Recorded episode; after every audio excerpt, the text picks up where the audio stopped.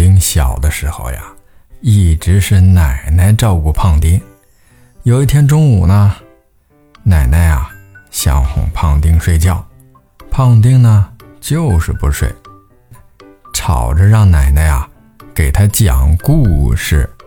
讲什么故事呢？胖丁说：“奶奶，你给我讲故事，随便一个。”然后呢，奶奶就开始讲。